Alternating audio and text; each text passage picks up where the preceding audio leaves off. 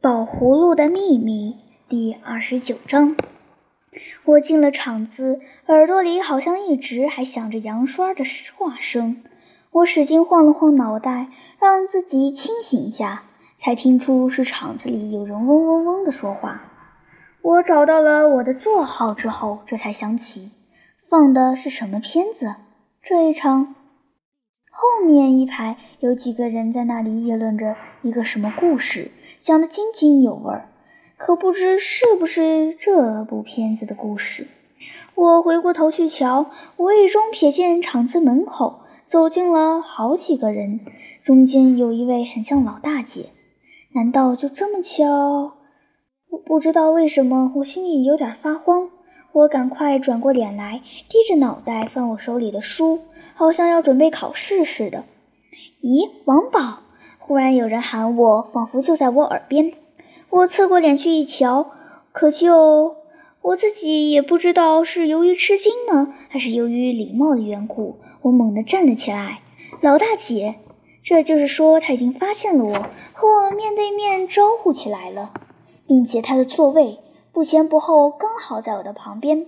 我瞧瞧他，十分纳闷儿；他也瞧瞧我，十分纳闷儿。你的座位也在这儿？他倒问起我来了，你的是几号？没错，你瞧，我看看手上的副票，又看看椅背上的号码，怎么你的也是十二排八号？那可重复了。什么重复？郑小灯的票子也是这个座号。怎么郑小灯？我急四面瞧着找着，小灯买东西去了，一会儿回来，票在他身上，可怎么？我把手一拍，哦，我明白了，明白了什么？没什么。我掉脸就往外跑，头也不回。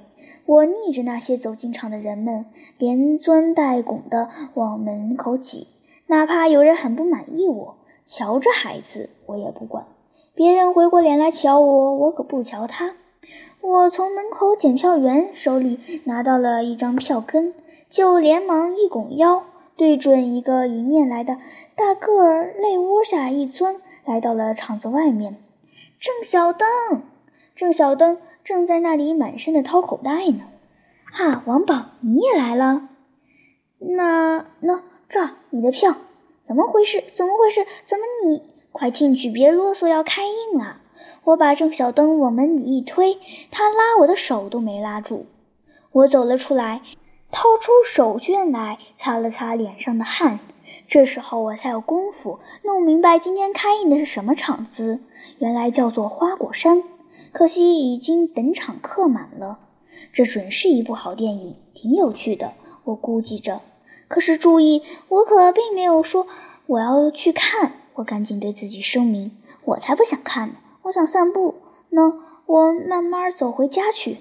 街上还是很热闹，那些店铺都还不打算休息。还把许许多多诱人的东西排列在透明的柜里，引得人们不断的出出进进。可是我瞧也不敢瞧他一眼，免得添麻烦，让我手里又堆满什么盒呀、包呀的。唉，我真不自由。宝葫芦在我兜里说：“怕什么？你吃不了兜着走，兜不走的，我给搬回家去。”话是不错，可是我要那么多玩意儿干嘛呢？当然。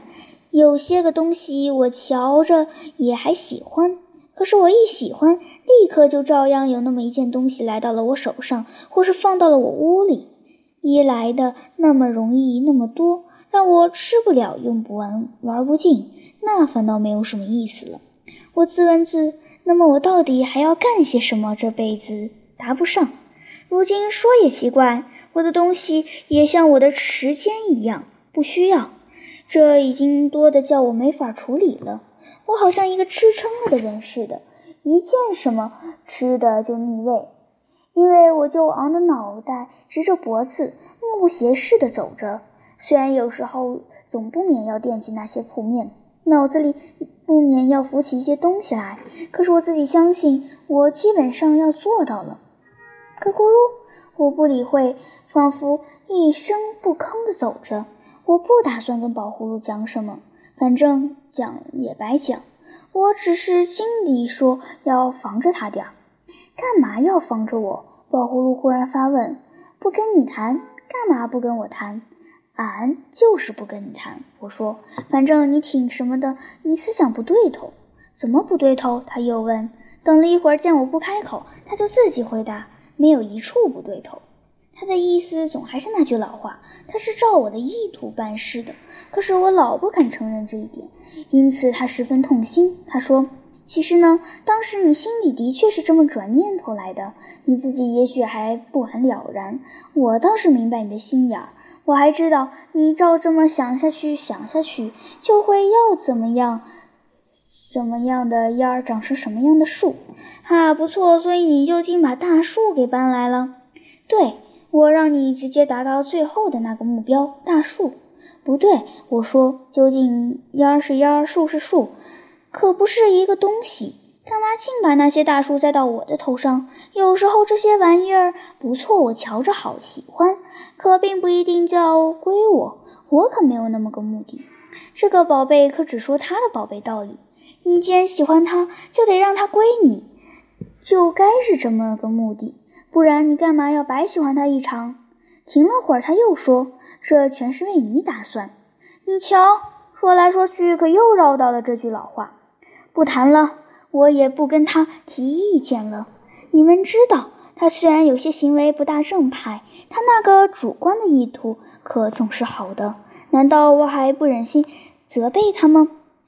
并且，我就是把他批评一顿，他也改不了。他要是改得了，嗯，他一改可就不成个宝葫芦了。可是现在，我忍不住要想到这几天所发生的麻烦，真是，我得把这两天的经验教训好好想他一想呢。这个宝葫芦可别老把它装在我的兜里带着走了。我得出了这么一个结论。有时我得把它搁在家里不带出来，就不碍事了。比如说明个、明儿个、明儿个，兴许真要考数学呢。那么后儿个，我跟自己讨论着。可是地理呢？后儿个会不会考？别忙吧，还是过了这几天再说吧。好在问题是已经解决了，有了办法了。于是我就甩着膀子，踏着大步，兴冲冲地回了家。同志们，我现在可以公开宣布，从此以后，我这种特殊的幸福的生活就不会有什么不方便的地方了。往后呢，我一想要什么了，我就带着宝葫芦；我不想要什么了，就请他待在家里休息休息，省省力气。这么着，我在学校里就照旧可以和同学们下棋，照旧也可以打百分，什么活动也没问题。我都能参加，都能正常进行。我还想，要是我不带着它，我就还能自己来做点什么玩意儿，做粘土工也行，做木工也行，还有滑翔机。嗯，我要是不回科学小组，我就参加飞机模型小组去。我一面这么高兴地计划着，一面走进我的房间。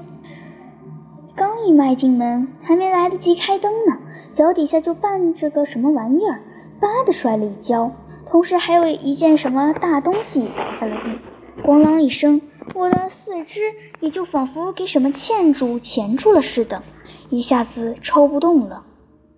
又碰见什么了？这是我好容易把我的胳膊清理出来，其次再清理我的腿子，我这才能够欠起身子。开了灯，我失声叫了起来：“哎呀，可不得了了！”